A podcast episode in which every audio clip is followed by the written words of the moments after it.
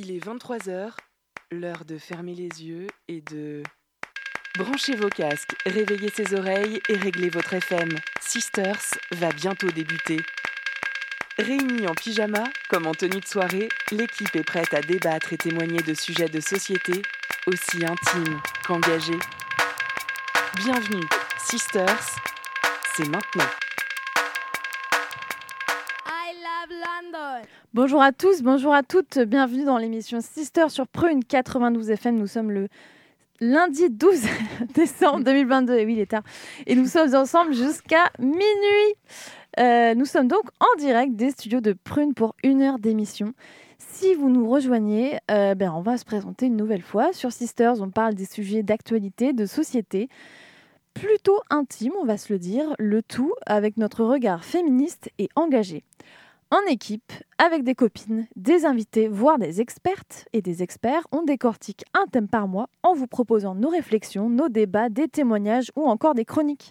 Le tout articulé autour d'une playlist qui s'adapte plus ou moins au thème. Bref, on vous aide à faire de beaux rêves et à vous coucher moins bête. Pour cette émission, je suis encore une fois très très bien accompagnée. Euh, à ma droite, j'ai nommé euh, Marine. Ça va Marine? Ça va et toi? En forme ce soir? Au top, en forme, prêt à débattre. Trop bien. Euh, à ma gauche, euh, le combat de catch. À ma gauche, je vous présente euh, Anna. Salut Anna, Salut, ça va? Très bien. Tu vas bien? Pas Ouais, trop fatiguée en cette un petit peu quand même, Un peu. mais euh, on est là. C'est lundi, ça va bien. Euh, et à côté de toi, il y a Shai. Salut Shai, Salut ça va? Ça va très bien. Pas Très trop contente d'être là. Trop Non. bien. Nous aussi, on est contente. Euh, je termine euh, le tour des présentations avec euh, Julia. Ça va Qui est en train de Salut. s'étouffer derrière son micro. Tout va bien. Tout va bien? En Ouais. forme aussi? La forme de ouf. La forme de... Oula, dis donc. Ça promet. Trop bien, merci d'être là en tout cas. Et nous ne sommes pas seuls puisque nous avons la chance d'avoir deux invités ce soir. Euh, je vais commencer par euh, à ma droite, à côté de Marine. euh, je vous présente Oran. Bonsoir. Ça va Oran? Oui, ça va. tu, Je suis n'es- contente d'être là. tu deviens une habituée maintenant, attention. Mm. Parce que Oran, on l'a retrouvé lors de la première émission de la saison, si vous vous rappelez bien, en octobre. Ouais. Voilà, tu nous as parlé pornographie et euh, tu vas nous parler d'autres choses ce soir. tu n'es pas une experte, je le, je le signale. Euh, et à ma gauche, bienvenue à toi, Chloé. Oui, merci, bienvenue. Ça va? Ouais, ouais, ça va super, c'est une première pour moi. Trop bien, bah merci d'être là.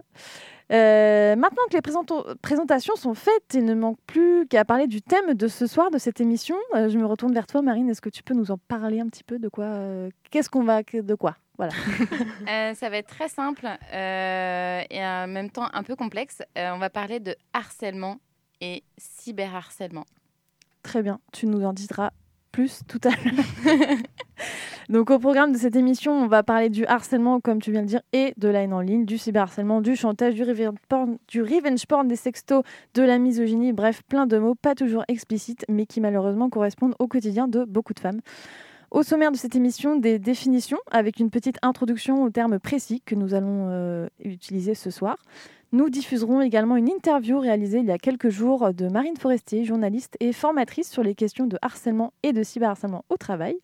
Julia nous proposera également une chronique euh, sur le harcèlement subi quasi quoti- quotidiennement par notre chère Sandrine Rousseau. Big up à toi, Ouais. on t'aime fort. Députée d'Europe Écologie Les Verts, voilà, je le reprécise. Euh, Shai et Anna, vous nous proposerez euh, une chronique sous forme de mise en situation d'un harcèlement de rue et de notre incapacité à réagir en tant que témoin. C'est bien ça? À totalement. Trop bien. Euh, et ce qui lancera la discussion autour de euh, bah, nos deux superbes invités, Chloé et Oran, qui ont gentiment accepté de venir témoigner autour de ces questions de harcèlement. Euh, le tout, comme d'hab, avec une petite playlist. Julia, tu nous as concocté des bons trucs? Euh, oui, carrément. Alors, encore une fois, la playlist n'a rien à voir avec le thème. Hein, bien de dire ça en fait, mais je te non, non, lance, je te lance des oui, perches, oui. malheureusement. Euh, ouais, mais là, non, c'est une petite playlist très sympa, vous allez voir. Ok, Ouais. j'ai hâte. Euh, bon bah les filles, c'est parti. Sisters saison 4, émission 2, c'est parti. Sisters, c'est maintenant.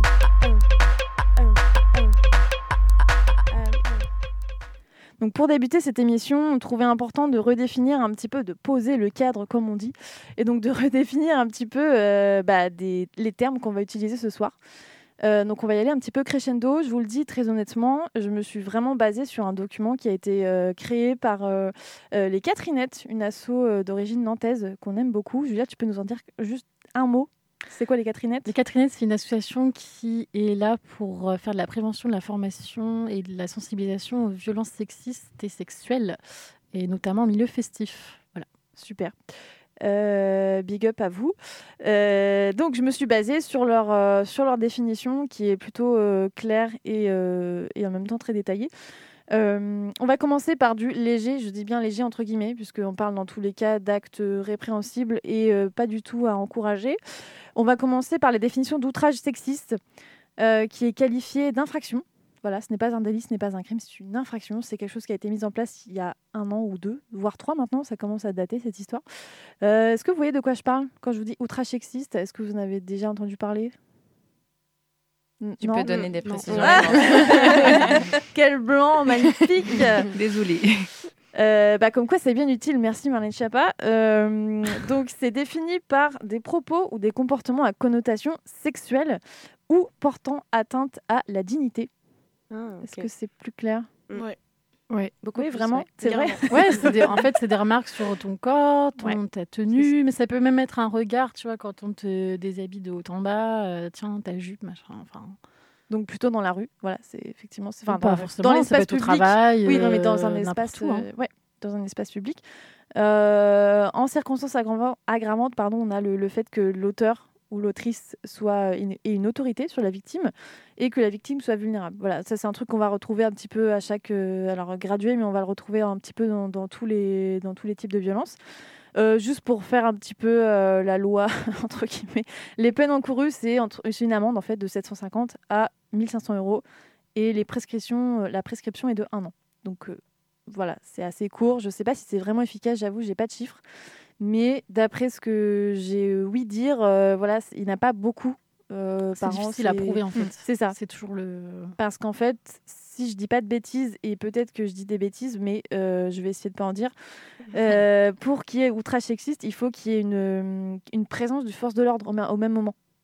Ah, je sais Donc, pas. en fait, Euh, Bah, ou en tout cas, au départ, pas- c'était non, ça. Imagine, ça- si tu as des preuves, genre une vidéo ou un truc, euh, ça peut... Bah, peut-être, mais je suis pas sûre crois qu'il y avait cette idée qui est quand même un. Alors, la prescription, la prescription est d'un an, donc ça veut dire, oui, peut-être a posteriori, on peut être jugé pour ça, mais. euh, Mais il y avait quand même, en tout cas, l'idée de départ, c'est que c'était beaucoup décrié euh, parce que justement, il fallait qu'il y ait un direct un témoin ou qu'il y ait un flic qui soit dans le coin, genre ah bah Mm. oui, il a dit euh, sale pute. Enfin voilà. Donc, euh, En tout cas, ça existe. Voilà, on monte un petit peu.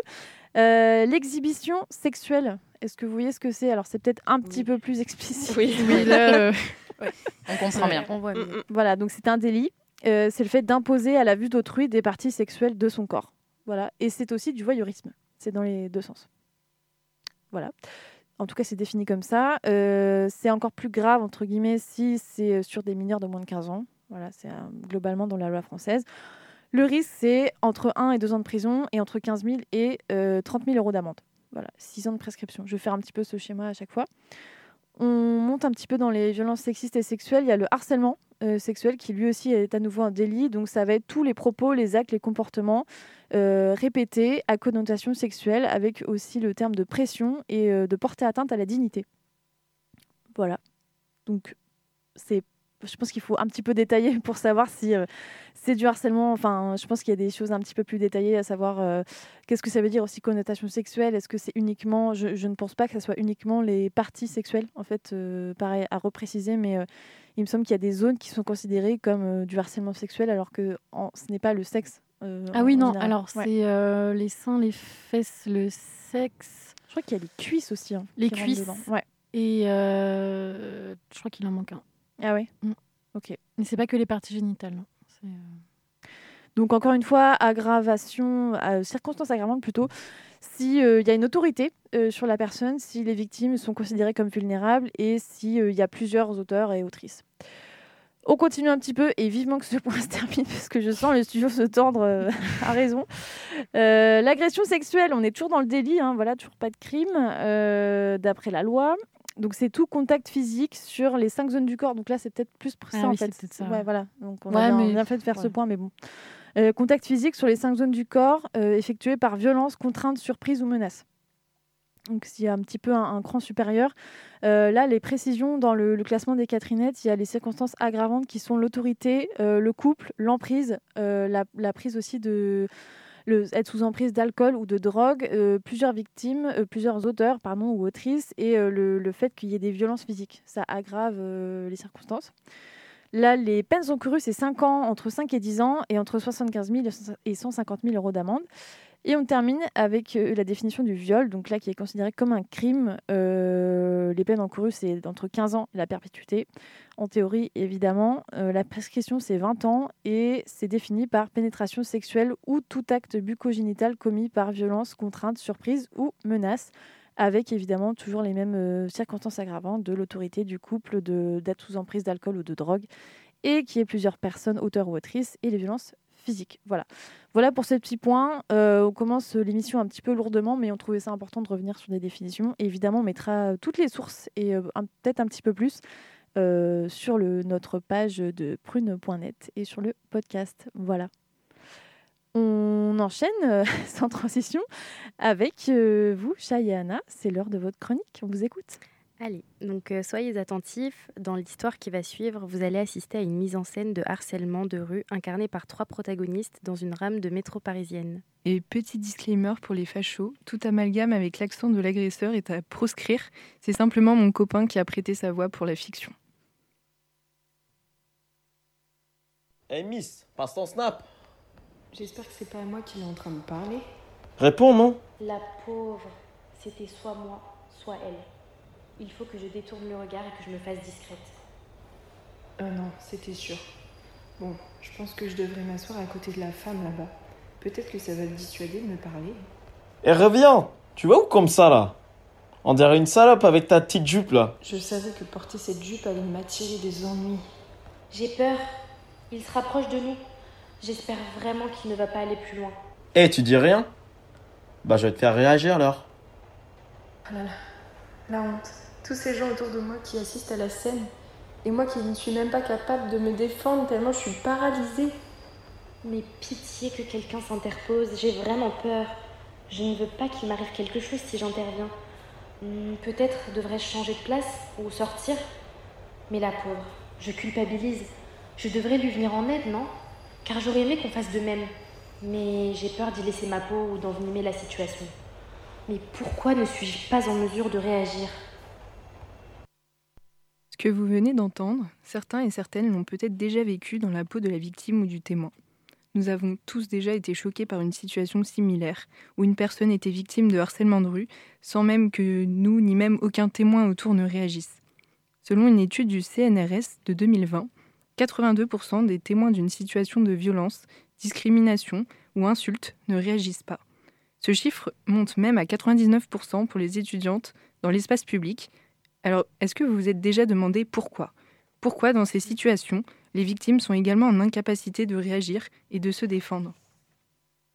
Eh bien, deux phénomènes peuvent entrer en jeu dans ces situations. Le premier phénomène s'appelle euh, paradoxe d'Olson et peut expliquer euh, cette non-intervention. Également appelé paradoxe de l'action collective, il explique que même s'il existe euh, des intérêts collectifs à défendre, la mobilisation collective ne va pas de soi, car euh, un individu donné n'a pas forcément intérêt à y prendre part. L'action collective apparaît ainsi comme une énigme, comme un paradoxe. Et euh, est-ce que tu peux transposer ça avec ce phénomène, justement, donc avec l'exemple que l'on vient d'entendre? Eh bien, euh, en superposant ce phénomène à la situation de harcèlement dans le métro, on comprend que l'intérêt collectif à défendre correspond euh, à la tranquillité de tous dans le wagon et à l'expulsion de l'agresseur qui sème le trouble. Malgré ce sentiment et cette envie collective, personne n'agit car euh, chacun se demande s'il trouvera un intérêt à agir en faisant notamment un calcul risque-bénéfice. Chaque personne présente dans le wagon se dit J'aimerais que cette situation s'arrête, mais j'aurais sûrement plus à perdre qu'à gagner en intervenant. Je préfère donc rester à ma place, ainsi j'éviterai le danger. Ici se trouve le paradoxe et l'énigme qu'on a évoqué. Et le deuxième phénomène qui pourrait expliquer justement cette euh, situation de non-intervention euh, s'appelle l'état de sidération. En fait, théoriquement, face à un danger, le corps est en état d'alerte et le cerveau met alors une place en place une stratégie pour analyser le danger. Il libère des hormones du stress, donc euh, l'adrénaline et le cortisol, pour nous permettre de prendre la fuite et de nous défendre. Mais parfois, une situation peut être tellement terrorisante qu'elle entraîne une surcharge de stress et peut menacer la vie de la victime. Donc dans ce cas, le cerveau bloque tous les processus psychiques, euh, empêchant donc à la victime de penser à l'événement sur le moment. Elle va pas pouvoir identifier ce qui est en train de se passer, ni mettre en place une réaction appropriée à cette situation hors norme. Et donc, Anna, comment se traduirait ce phénomène de sidération dans la situation que l'on a entendue? En fait, dans cette situation, la victime, elle est tétanisée face à ce que l'homme est en train de faire. Donc euh, l'homme l'interpelle, l'agresse verbalement et en vient même à soulever sa jupe. Donc on ne le voit pas bien sûr, mais, euh, mais il dit euh, bah là je vais te faire réagir. Et donc là c'est censé être une agression physique à ce moment-là. Et, et donc la victime à ce, à ce moment-là, donc son cerveau se met en pause et en, en système d'autodéfense et l'empêche de se défendre, de fuir et de réagir pour la protéger de cet événement traumatique. Et donc, on se demandait, euh, donc vous toutes qui êtes autour de cette table, est-ce que vous avez déjà connu euh, des phénomènes similaires? Ou même euh, une situation de harcèlement, justement, est-ce que vous avez déjà été victime, témoin? Voilà, on ouvre le débat. Merci pour cette chronique. Merci, et merci à ton copain d'avoir joué le jeu. Ça doit pas être évident. Bah ouais, non, non, il, ne voulait pas trop se mettre dans, cette, dans ce rôle-là, mais bon, il l'a fait pour Sisters. Donc, Merci à lui. Euh, bah, c'est vrai, très bonne question qui ouvre euh, les discussions. Du coup, euh, bah, je vais peut-être donner la parole à, toi, Oran. Ouais. Merci d'avoir invité, d'avoir invité, d'avoir accepté cette invitation. Merci à vous de m'accueillir une nouvelle fois. bon, la prochaine fois, pas sûr. Du coup, tu voulais nous partager. est-ce que bah, pour reprendre la question d'Anna Echai, est-ce que tu as déjà toi-même vécu en tant que témoin ou en tant que victime, malheureusement, ce genre de situation dans la rue, dans les transports bah, en tant que victime, ouais, dans, les, dans les transports, j'ai vécu euh, quelque chose d'assez similaire. Et euh, c'est vrai que je m'étais jamais posé la question par rapport à l'état de sidération, mais c'est ce que j'avais vécu aussi. En gros, en plus, je me rappelle de la date, c'était le 14 février. Ouais, super. et en fait, moi, c'est un, monsieur que je voyais très souvent dans le, dans le bus, je raconte rapidement, euh, qui m'a forcé à lui faire la bise alors, il était face à moi en plus, donc j'avais pas vraiment trop de, de champ de, de fuite. Euh, et, le pire, je crois, c'est qu'il y avait une personne, une femme, qui était euh, de l'autre côté du couloir, qui regardait la scène en souriant un peu euh, avec bienveillance. Mm. Et j'ai jamais compris. Et vraiment, je me suis retrouvée dans cette situation-là en me disant, bah, c'est pas normal, c'est, j'ai rien pu faire. Et en plus, ce mec-là, bah, je le voyais dès que je prenais le bus, quoi. Et ça remonte à plus de 10 ans, mais maintenant, mais je me dis, si demain je me retrouvais en, dans la situation de témoin, parce que pour le coup, je pense que là, la prochaine fois, en tant que victime, je pense pas que ça m'arriverait de la même manière, parce que j'ai 10 ans de plus aussi, l'expérience qui va avec, euh, mine de rien. Mais, euh, mais ouais, non, c'est, du coup, c'est très parlant, cette chronique. Et euh, pour le coup, j'apprends encore des choses aujourd'hui là-dessus. en tant que, justement, mais en fait, c'est marrant les mots que tu utilisais. tu dis le pire, au final, c'est enfin de, mmh. ce que de ce que tu as de ce que as dit mais le, le, fait justement de quand on subit ça ou quand on est témoin enfin est-ce que vous ça vous est déjà arrivé d'être témoin? Parce que des fois on se dit bah oui au final le pire c'est les gens qui voient et qui font rien et mmh. nous-mêmes on a peut-être déjà rien fait en fait est-ce que je sais pas toi Marine ça t'est déjà arrivé de soit de rien faire ou de voir que personne ne fait rien et toi aussi ou pas forcément? Alors j'ai déjà vu, bien sûr, je pense qu'on a tous été témoins de, de de ce type d'acte.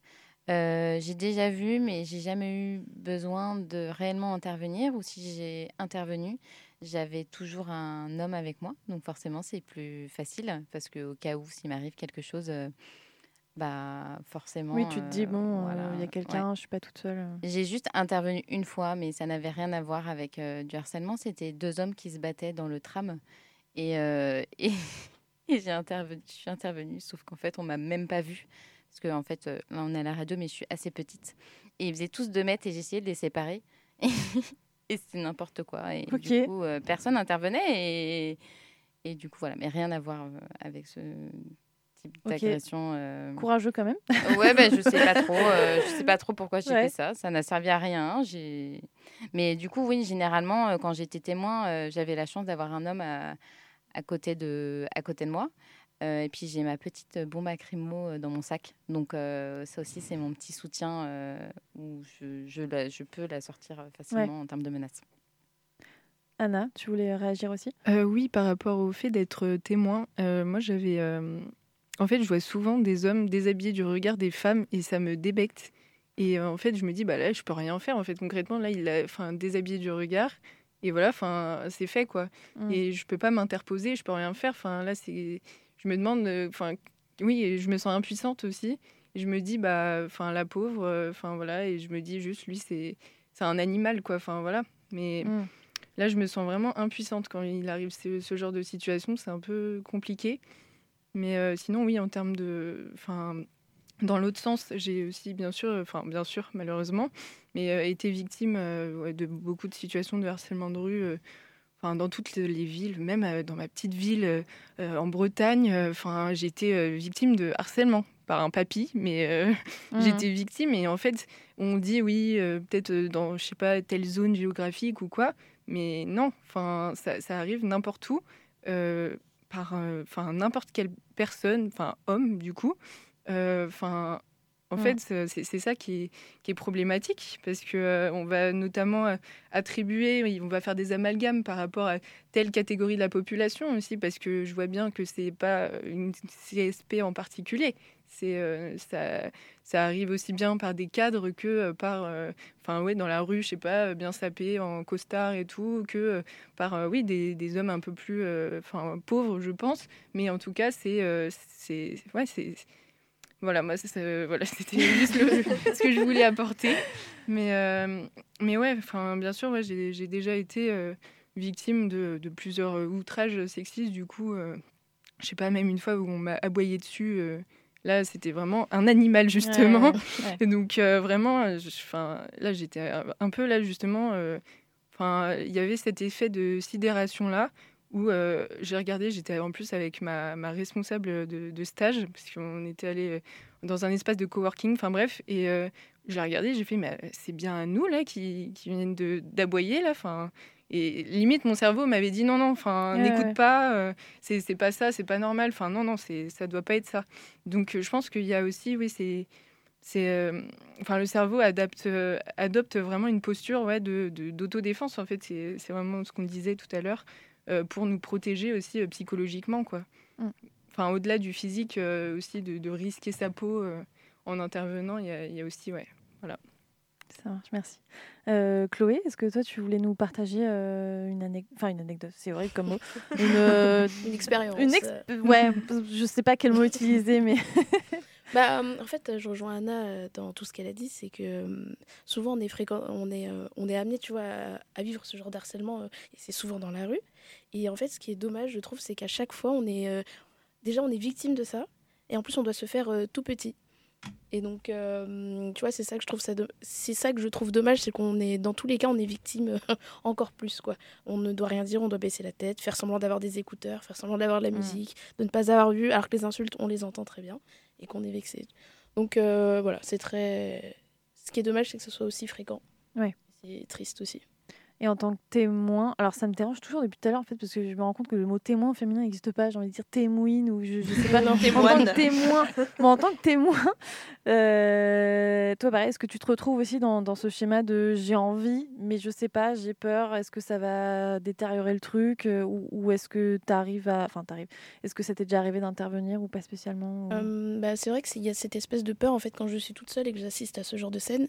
J'ai peur par exemple que bah, l'homme qui est en face, euh, bah, il va laisser l'autre personne et il va s'attaquer à moi, tu vois. Alors que si je suis avec un ami bah, bah, euh, homme, Mm. bah, là je vais pouvoir y aller, tu vois. J'aurai cette espèce de protection.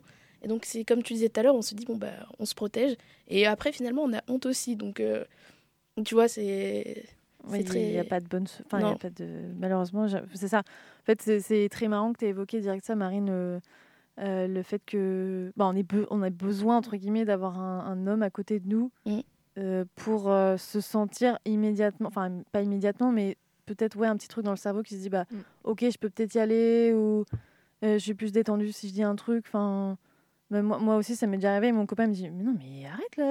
Genre, j'ai pas envie de me. Même lui, il dit Mais j'ai pas envie d'être dans l'histoire. bon, ce ça m'empêche pas, mais c'est vrai que moi, mon kiff, ça serait vraiment de me détacher de ça. genre, Et- on n'a pas besoin des hommes, quoi. Et tu vois, on se, sent pas, on se sent pas légitime. C'est ça, on Mm. se sent pas légitime. Et puis, euh, enfin, c'est vrai que la, la peur n'est pas euh, la, enfin, la même, malheureusement, quoi. Ouais, Julia? Alors euh, moi, du coup, j'ai une expérience un peu autre de ça, c'est que Euh, bah moi, je suis pas souvent accompagnée par euh, des hommes. Enfin, je veux dire, enfin, je veux dire, euh, ça m'arrivait plus souvent de des situations où où je vois en tant que témoin seul ou avec des filles qu'avec des hommes, tu vois. Genre, Mm. Ou alors c'était dans un grand groupe, tu vois. Donc j'étais pas, enfin, j'avais pas une présence masculine à mes côtés forcément. Et du coup, euh, ben moi, je suis un peu à contresens, c'est que pendant très longtemps, je disais rien ou je savais pas quoi faire, etc. Et maintenant, en fait, je sais pas, je l'ai fait une fois, deux fois, et maintenant, alors c'est pas facile du tout, et j'ai encore peur, et et je le fais plus souvent quand je suis en groupe, peu importe homme Mm. Mais, euh, mais je le fais carrément plus souvent, quoi. Enfin, Tu genre, fais quoi, euh, par exemple? bah là, la dernière fois, euh, il y avait une femme qui se faisait, qui se faisait, enfin, il y avait une grosse engueulade entre un homme et une femme à Nantes, là, à Talensac, en plus à côté. Il était un peu tard, on était au bar et tout, et, euh, et du coup, euh, je, suis venue, euh, j'ai couru en fait, la, la meuf elle commençait à partir et tout, genre elle commençait à crier, voilà. Et je suis venue, je suis venue la voir, je dis ça va et tout, tu vas bien, machin, et voilà. C'est juste ça. Bon après, j'étais pas dans la confrontation directe, mais au moins je suis venue après, genre. Enfin, je sais pas pour me lancer des fleurs du tout, tu vois, mais c'était en mode. euh, là, j'ai pas eu peur, en fait, j'ai Mm. pas pensé, tu vois, j'ai pas réfléchi. Et oui, des fois, c'est hyper risqué. Et, euh, et euh, en fait, peut-être que je le fais parce qu'il m'est rien arrivé de mal, tu vois. Je me suis pas pris une grosse baigne ou je me suis pas retrouvée dans des conflits euh, extrêmement graves. Mais, mais du coup, pour l'instant, je me repose un peu là-dessus. Cette espèce d'innocence et de. Et de, de force qui me vient parfois Mm. quand je vois des situations. Mais après, ça m'arrive pas tant que ça non plus. Donc, je peux pas dire non plus que c'est Ouais. quelque chose que je fais au quotidien, euh, clairement pas. Mais, mais ça donne une force. En fait, plus on le fait, plus on a confiance, plus on voit les autres le faire aussi, plus on se dit si, en fait, je peux le faire, tu vois. Enfin, Ouais, c'est vrai. c'est et puis moi, dès que je suis en groupe, enfin, en fait, pas forcément en groupe, dans mon groupe, mais dès qu'il y a des gens autour, c'est beaucoup plus facile aussi parce que c'est pas comme si tu es seul dans la rue et que tu as deux personnes qui s'embrouillent. et, Enfin, tu vois, donc, tu faut profiter aussi des. faut se rassurer autrement. Genre, même si toi, tu es seul, si tu vois qu'il y a un groupe à côté, tu te dis, bon, au pire. euh, Mais voilà, mais en tout cas, faut jamais se forcer. Je veux dire, si on le sent pas, on le sent pas. Enfin, faut pas non plus se mettre en danger. euh, voilà, et.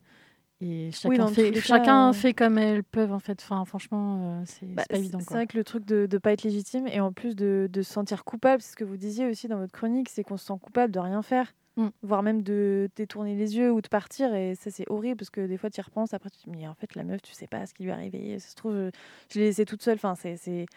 C'est horrible.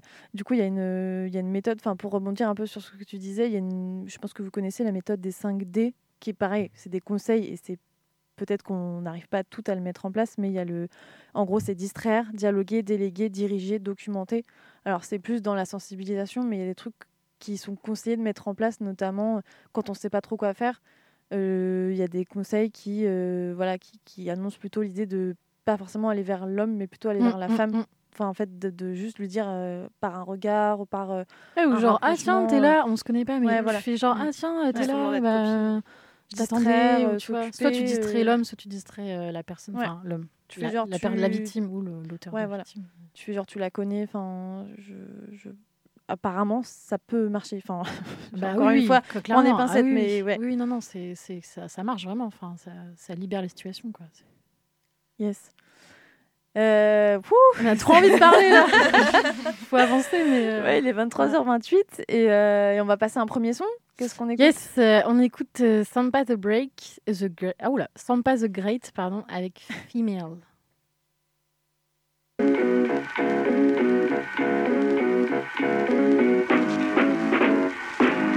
Big bold women, round of applause. Get my goals, women, round of applause. Know my roots, women, round of applause. If they come and get you, get you, get your arm under my sweater. Gonna get a female, betcha, betcha, betcha, she gon' catch you. Big bold woman, gonna come and applaud. Got my back, woman, I do applaud. I'm an F E M A L E from the ghetto. Yeah, she got a brain and stiletto. She work now, still got time for the metro. Dancing out the way and forget about the echoes of the ghetto. Cracking geckos, so she never leave together. Gotta tell them kids a memo, cause in time she gonna let go. She a queen, and you know she never leave. They be waiting for a stumble, but she never trip a bean. My God, F E M A L E, F E M A L E, F E M A L E,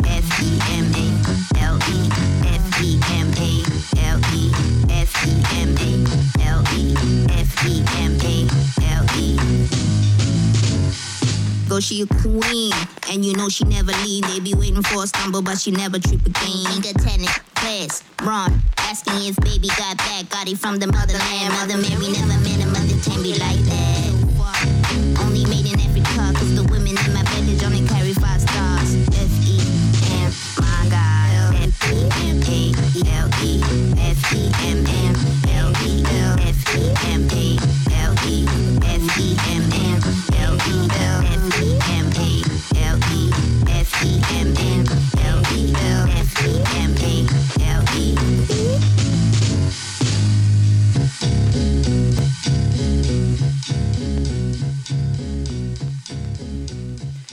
De retour sur Prune 92 FM, vous êtes avec Sister jusqu'à minuit en direct des studios de Prune.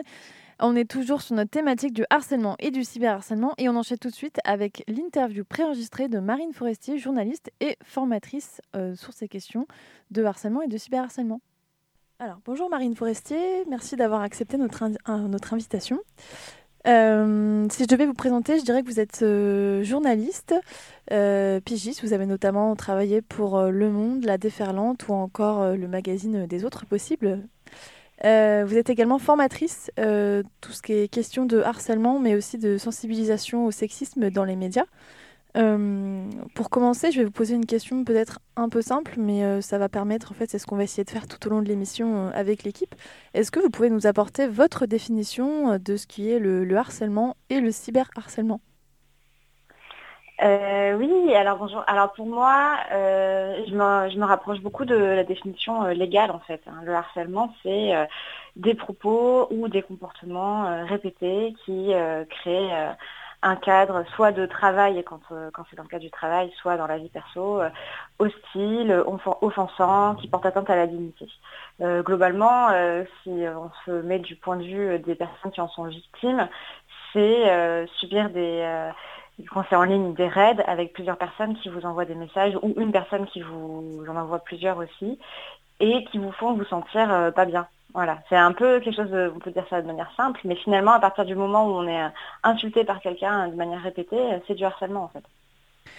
Euh, quelle, différence vous faites euh, entre le, pour que ce soit bien bien clair, entre le harcèlement et le cyber? Est-ce qu'il y a une différence euh, Je pense notamment peut-être au niveau des supports?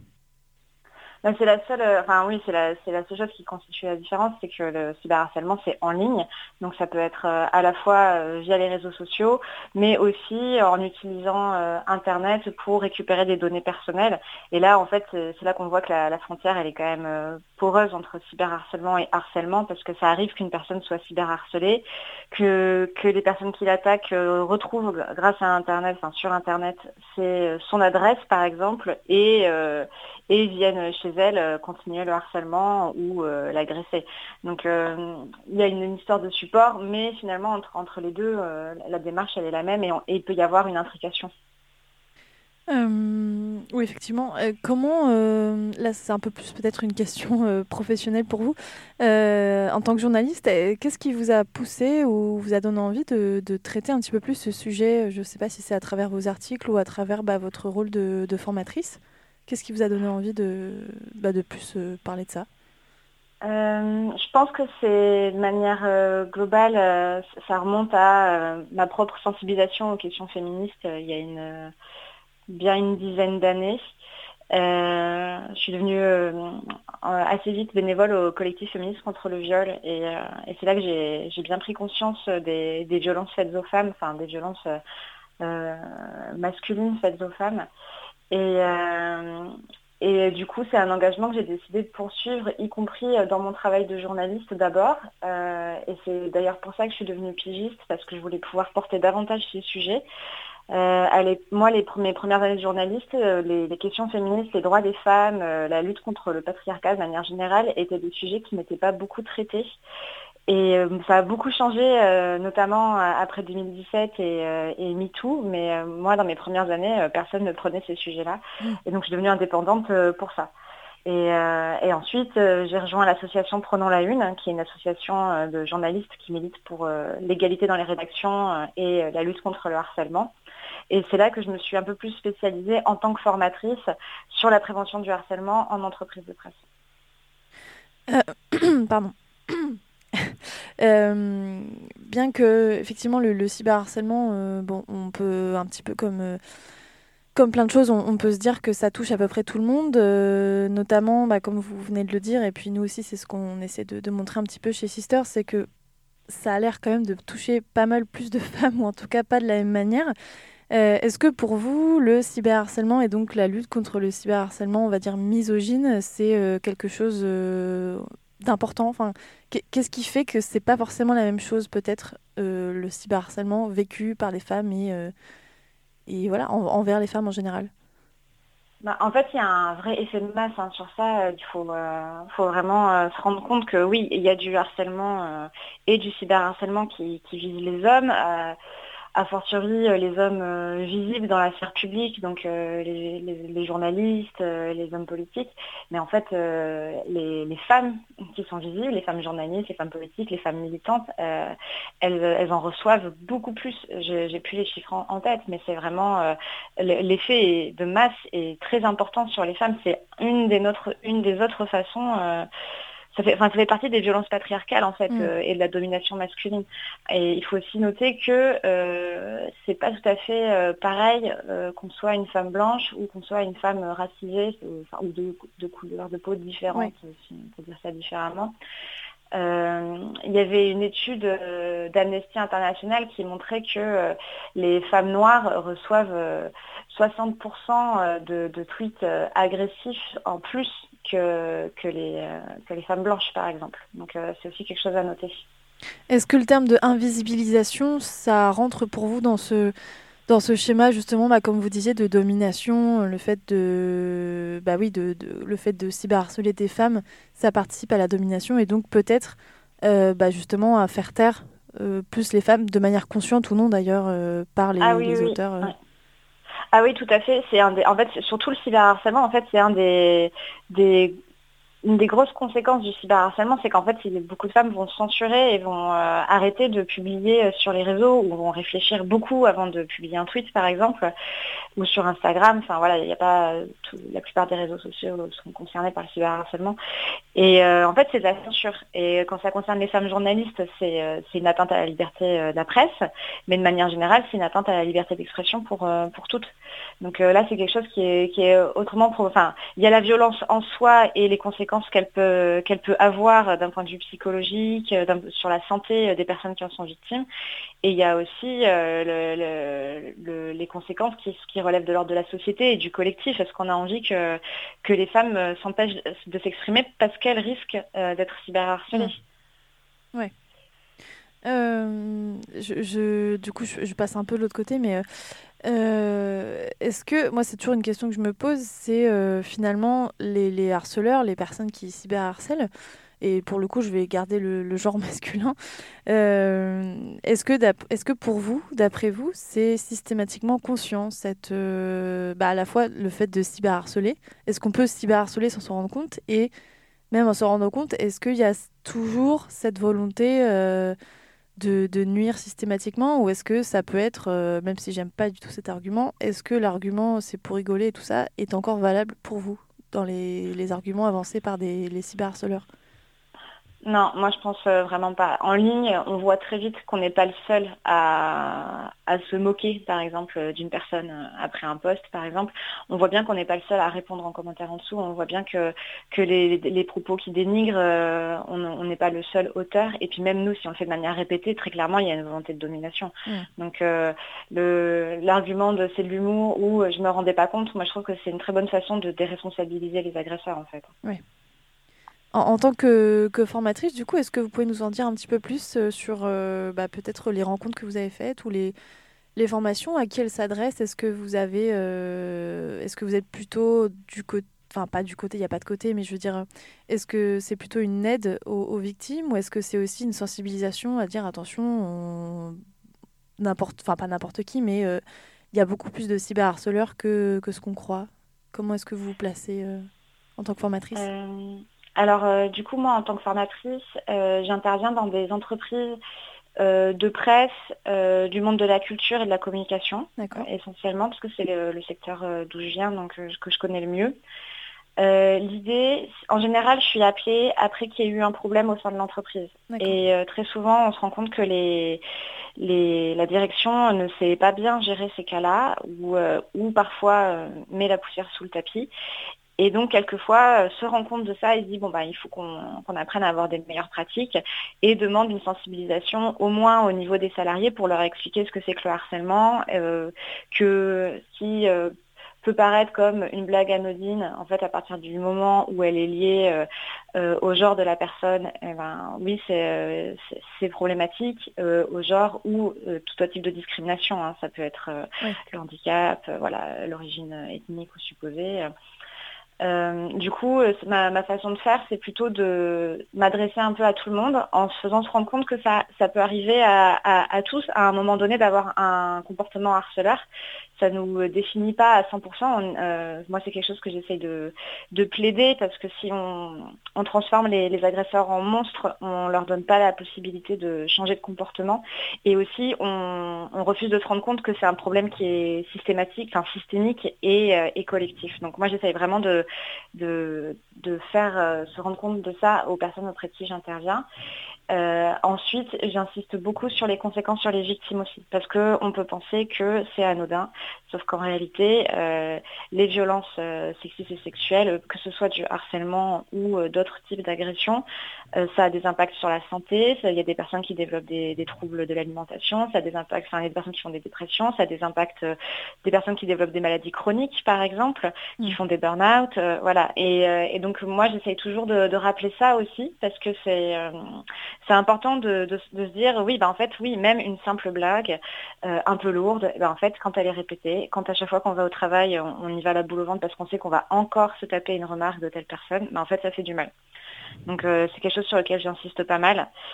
Et ensuite, en général, j'essaye aussi d'accompagner les entreprises pour euh, mettre en place des procédures de, des process quand il y a un mm. fait de harcèlement qui est signalé, comment on fait, euh, quel type d'enquête on mène, euh, comment on la mène, comment on fait en sorte de préserver euh, bah, la santé mentale de la victime notamment, ce genre de choses. Est-ce que vous sentez lors de ces, lors de, ces formations où vous êtes appelé des, un public réceptif? Ou est-ce que est plutôt bien informé ou est-ce que vraiment vous dites bon là j'ai bien fait de venir euh, enfin j'imagine que ça dépend des, des endroits mais euh, est-ce que voilà comment ça se passe en général? Ben, en général c'est euh, en fait c'est assez dépendant de des personnes sur place. Il y a toujours une ou deux ou trois personnes qui sont assez moteurs sur ces questions-là, qui peut-être sont celles qui ont mis la pression à la direction pour que la formation ait lieu, et qui du, du coup à ces personnes-là, je leur apprends pas toujours grand-chose, mais elles sont contentes de se sentir euh, pas seules et euh, soutenues dans cette démarche-là pour créer des, relations de travail euh, beaucoup plus saines. Et, à côté, j'ai une ou deux personnes un peu réfractaires qui ne comprennent pas bien pourquoi elle est là et, et, qui pensent qu'elle a tout compris au harcèlement et qui en fait a parfois des comportements problématiques. Mm. Donc il y a toujours un peu ces deux éléments-là dans mes formations, mais je me rends vraiment compte à la, au, bout des sessions que les personnes, euh, toutes à, leur niveau, euh, changent de perception en partie. Euh, celles qui étaient très avancées sur les questions, elles vont être peut-être plus motivées, elles vont un peu plus se regrouper pour faire des, process efficaces.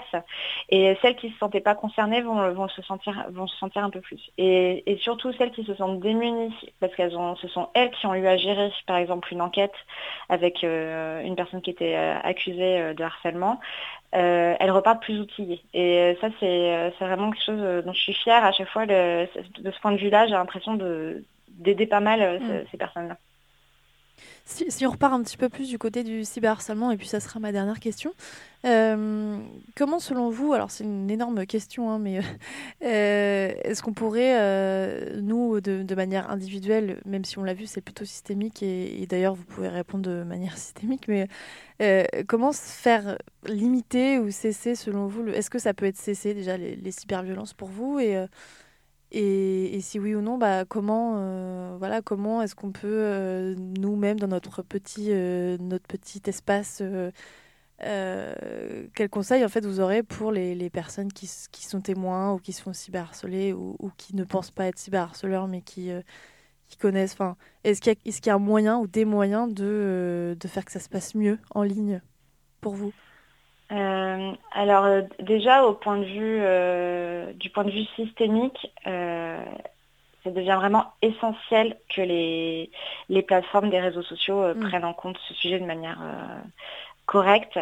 Euh, là, euh, moi j'ai beaucoup d'inquiétudes euh, pour Twitter avec le rachat par Elon Musk parce qu'on sait que la modération va être encore moins importante alors qu'elle était déjà très compliquée.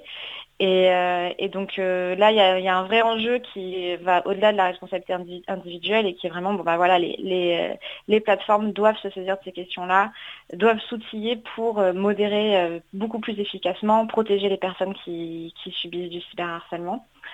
Euh, du point de vue individuel, je pense qu'il y a une vraie question de sensibilisation euh, autour de soi pour euh, faire se rendre compte que c'est pas parce que c'est en ligne que c'est pour de faux et que ça a des vraies, euh, des vraies conséquences. Je pense qu'il y a encore beaucoup trop de personnes qui se disent bon ben voilà, il suffit de te déconnecter et, ton cyberharcèlement, tu vas mm. l'oublier. Ben, en fait non, c'est beaucoup plus compliqué que ça. ça. touche à la sphère de l'intime de manière très forte et donc oui, ça, ça atteint même si on se déconnecte. Euh, après, il y, a des, euh, il y a des super rôles d'alliés à avoir quand quelqu'un est victime de cyberharcèlement. On peut lui proposer de prendre en charge ses réseaux sociaux, par exemple. Comme ça, nous, on peut modérer à sa place euh, les commentaires, faire des captures d'écran si, jamais, si jamais la personne veut ensuite engager des poursuites. Oui. et après, il y a une il y a un, travail à faire de manière générale, mais là c'est systémique aussi, sur voilà, le, le, patriarcat, euh, le rapport entre les hommes et les femmes et, euh, réussir à, éteindre cette domination masculine euh, qui va partout parce que le cyberharcèlement maintenant c'est aussi un outil qui est utilisé par les par, par les hommes en couple en fait. Il y a des femmes victimes de violences conjugales qui sont cyberharcelées par leur conjoint ou leur ex-conjoint. Mm. Là-dessus, il y avait un super documentaire de Marine Perrin que, que je recommande. Euh, mais voilà, il y a, à l'échelle individuelle, on peut aider, on peut être un soutien des personnes qui sont, qui sont victimes de cyberharcèlement et on peut sensibiliser autour de soi pour montrer que c'est important.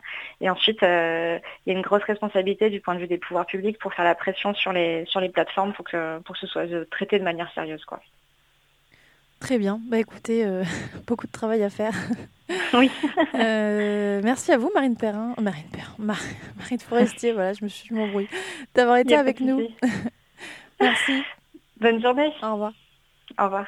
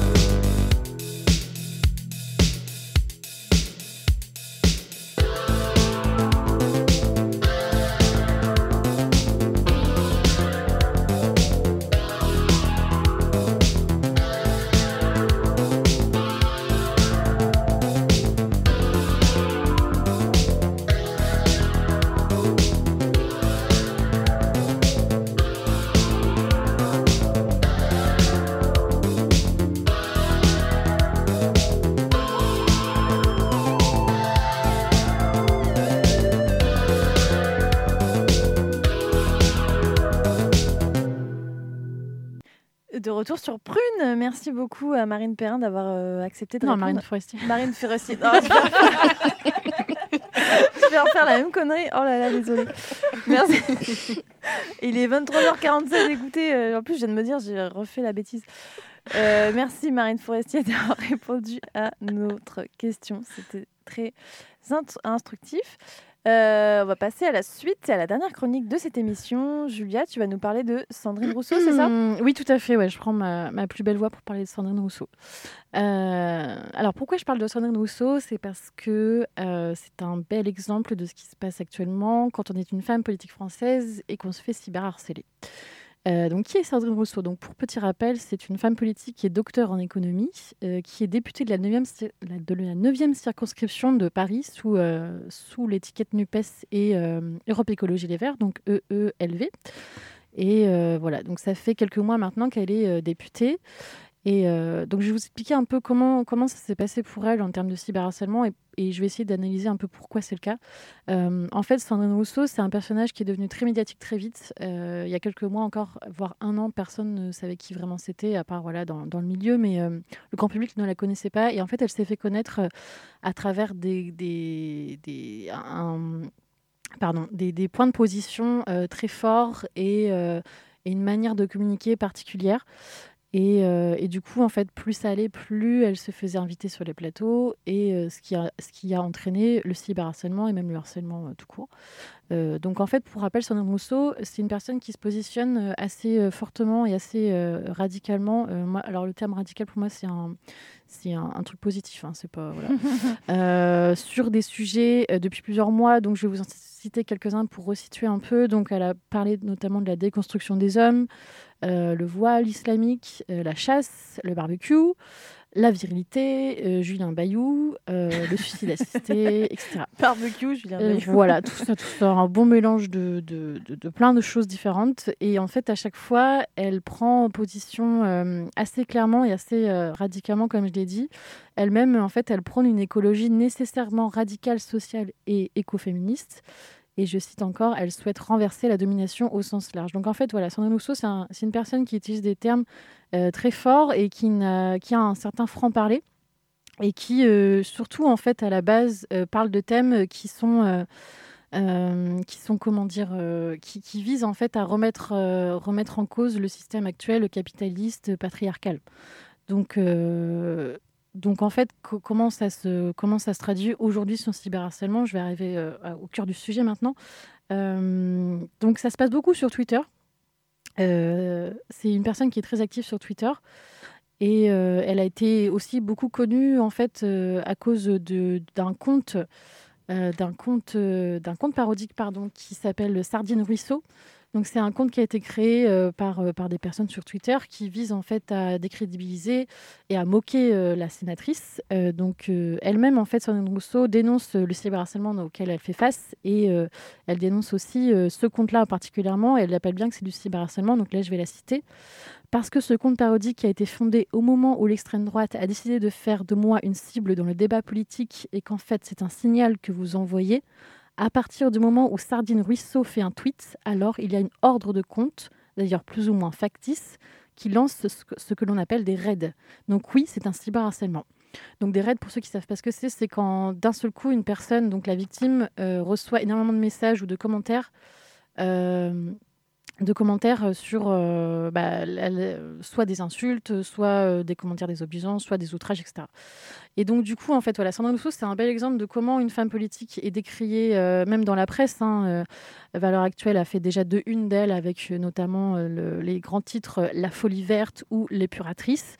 Euh, régulièrement sur les plateaux TV, elle est totalement décriée, elle est totalement ridiculisée, euh, voire même insultée, Euh, comme on a pu le voir chez le politologue Guillaume Bigot sur CNews, avec le commentaire sexiste qu'il a pu avoir. Je le cite euh, pardon, si vous l'écoutez, on a l'impression d'une illuminée.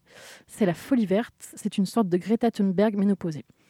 Donc ici, voilà, on voit bien qu'en fait, le discours du cyberharcèlement, il est fait pour décrédibiliser la cause, il est fait pour déstabiliser la personne et, euh, et surtout pour la mettre sous silence, en fait, et pour la faire souvent passer pour folle. Elle-même le dit, elle dit en fait que euh, souvent, euh, ce qui- la... ce qui la chagrine, enfin ce qui la chagrine, ce qui la dérange en fait, c'est que souvent en fait, même pas, il n'y a même pas de débat en fait. C'est juste pour la faire passer pour Mm. folle, c'est juste pour la rigolade. Et je, je rejoins euh, les mots de Lénaïque Brédou, c'est une journaliste responsable éditoriale aux questions de genre sur Mediapart. Euh, qui, elle, euh, nous dit euh, Tout le monde ne peut pas être d'accord, le débat doit d'ailleurs exister, il est légitime. On peut très bien interroger la pertinence du lien entre, par exemple, le barbecue et la virilité, mais là, il n'y a pas de débat, il y a juste un grand ricanement général, et c'est ça le problème. Et c'est bien ça ici que je voulais, euh, souligner, c'est qu'en fait, souvent, quand on est une femme, d'autant plus une femme politique, d'autant plus quand on a une manière de s'exprimer qui n'est pas forcément habituelle dans les médias, qu'on parle franchement, qu'on oui, qu'on s'énerve, euh, qu'on exploite des thèmes qui sont euh, beaucoup plus à gauche que ce qui est actuellement euh, ce qu'on voit dans les médias. Elle, elle amène des thèmes de gauche, même gauche radicale parfois. Elle remet en cause toute la société dans laquelle on vit. Et du coup, quand, on est une femme comme ça, eh bien, on cherche toujours à... à- l'extrême droite, hein, on va pas se cacher, et pas que l'extrême droite d'ailleurs, même la droite, ou euh, d'autres gens qui ne sont pas politisés forcément, amène, euh, voilà, il y a toujours un, un regain de genre non, on ne veut pas que ça change, non, en plus c'est une femme qui le dit, et en plus elle cache pas ses mots, donc on va toujours chercher à décrédibiliser et à mettre sous silence. Et pour conclure, euh, je pourrais en parler pendant des heures, mais pour conclure, euh, je tiens vraiment à, à rendre un petit hommage quand même à, à cette femme que j'admire, euh, pas seulement pour ses- sa, sa vision politique des choses dans laquelle je me, je me retrouve plutôt pas mal, c'est surtout euh, en tant que euh, bah, femme déjà et femme euh, harcelée. Et puis on va parler du juste le petit dédicace à la fin, c'est que Sandrine Rousseau a quand vient quand même d'être d'être au centre d'un d'un article de New York Times signé de Catherine Porter, donc qui est du qui date qui est daté du 12 décembre 2022. Et, euh, le titre dit tout, hein, c'est She came out of nowhere and now no one in France can ignore her. Donc littéralement, Mm. elle est venue de nulle part, et, mais maintenant en France, peu- plus personne ne peut l'ignorer. C'est-à-dire que même, même si on se fait cyberharceler, enfin même si elle s'est fait cyberharceler, harceler, euh, en fait, euh, elle continue le combat, elle continue de tuter, elle continue d'avoir sa position. Et maintenant, elle a tellement ouvert le débat à gauche que voilà, on peut plus faire semblant, et euh, son avis est et a beaucoup de visibilité, quoi qu'on en pense. Donc, euh, et elle amène des débats qu'il n'y avait pas avant. Donc, pour ça, merci. Yes. Bah, très bien cette chronique. Top. On a parlé de Sandrine Rousseau, ça y est, Yes. on a besoin d'en parler. Euh, et puis ça ouvre le- la fin de l'émission sur le- la thématique du cyberharcèlement, donc on avait commencé à, à discuter à travers l'interview de Marine Forestier euh, juste avant. Anna, tu voulais préciser quelques, quelques termes, je crois, ou Euh, pas spécialement, mais euh, en fait, euh, juste j'aurais aimé rebondir sur le cyberharcèlement en général. En Ouais. fait, quand on est une femme et qu'on a des réseaux sociaux, et ben on va quasiment la plupart du temps faire face justement au harcèlement, comme quand on est dans une femme dans le milieu publi- public, pardon. En fait, dans n'importe quel espace qu'on va justement investir, on va en fait prendre cette comment dire en, pleine face en fait cette euh, ce retour euh, comme quoi bah oui on n'a pas notre place ici. Et, euh, moi j'aimerais rebondir un peu sur une une ouais, une expérience on peut appeler ça comme ça de, de cyberharcèlement. Enfin on a tous fait face à ça et et en fait moi c'était dans le cadre de, de mes études j'étais à l'IUT et, et en fait c'était un gars un pote d'un gars que je fréquentais et, et en fait je voyais qu'il avait un regard bizarre mais euh, enfin juste il n'y avait jamais rien eu de enfin il m'avait jamais adressé la parole ou quoi que ce soit. Je savais juste que il me regardait bizarrement. Et en fait j'ai fait le lien avec un compte un fake compte qui me contactait genre euh, plusieurs enfin de manière assez fréquente. Et vraiment là c'était euh, la goutte d'eau qui avait fait déborder le vase. Une fois il m'a sorti un truc. J'ai encore le screen d'ailleurs alors que ça fait genre trois ans mais je l'ai gardé. Et là je pense que en fait je pense que je l'ai gardé justement euh, peut-être dans un coin de mon téléphone pour me dire bah peut-être qu'un jour euh, ça ressortira je sais pas j'essaierai de, de faire porter euh, l'affaire. Enfin en fait je sais pas trop. Euh, je Mm. pense que c'est par mesure aussi de réflexe qu'on screen. On se dit bah ça peut servir mais au final j'ai essayé de retrouver le compte et en fait il est quasiment euh, in- introuvable. Enfin euh, c'est pas possible. Enfin, j'ai l'impression que c'est trop dur d'apporter justement des preuves même quand c'est euh, screené ou, ou qu'il y a les vidéos ou quoi. Enfin bref. En tout cas voilà je, je voulais juste enfin je sais pas si c'est c'est un peu cru quand même. Donc Trigger warning, euh, ouais voilà mais en gros le gars euh, il commence à me parler en mode euh, Ouais, je sais que euh, tu voyais ce gars-là, machin. Et du coup, bah, j'ai fait le lien que c'était un pote à ce gars-là parce que bah, il savait des choses. Et, euh, et j'essayais de savoir son identité. Il m'a envoyé une photo d'un gars euh, lambda sur Internet. Vraiment, euh, il est pas allé bien loin, le gars. Je, l'ai vraiment vu. Je pense qu'il c'était sur Shutterstock, le gars. Et, euh, et en fait, euh, là, euh, je sais pas, je lui fais, oui, c'est la moindre des choses de me dire quitter. Et il me fait, bah écoute, je suis en train de me branler là, donc si tu veux parler, on parlera après. Allez, à plus. Je suis bien dur, tu veux voir. Je peux te la montrer sans problème. Voilà ce qu'il me fait. Donc, euh, Ouais. Pas évident. Euh, oui, bah oui, ça s'appelle du. Non, mais c'est c'est très courageux de ta part. Euh, effectivement, alors le fait de d'envoyer une photo, bah comme ça, ça aborde le sujet. Enfin, ça, ça a des précisions aussi. Le fait de- d'envoyer une photo, de, de parler de ça, c'est du cyberharcèlement. Euh, et c'est condamnable. Alors moi, je vous conseille un, un compte, parce qu'on va passer à la partie recours en même temps. Euh, Il y a un compte qui s'appelle le No Dick Pic. Euh, donc pareil, donc, bon, évidemment qui n'affiche pas euh, évidemment le- les photos, mais qui en fait euh, se base sur des captures d'écran que des, victimes, des femmes envoient.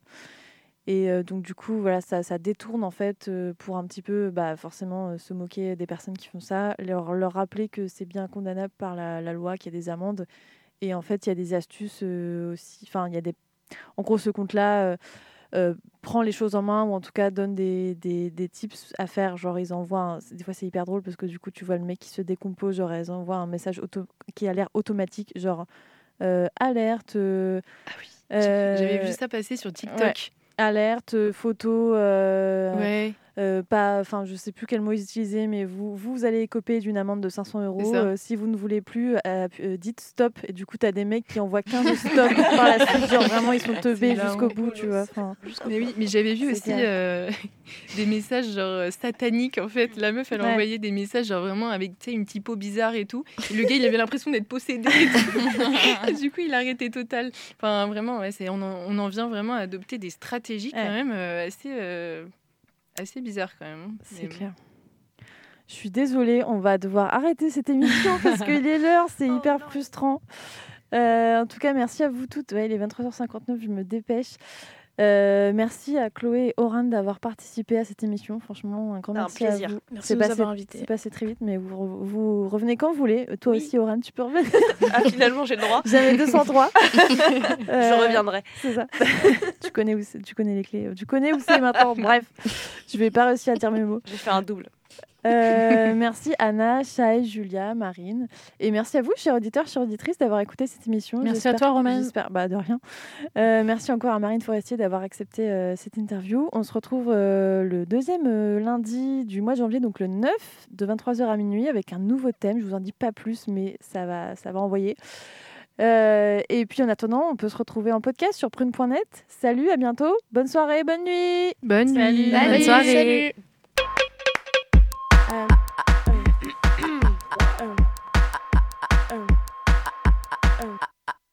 Um, um,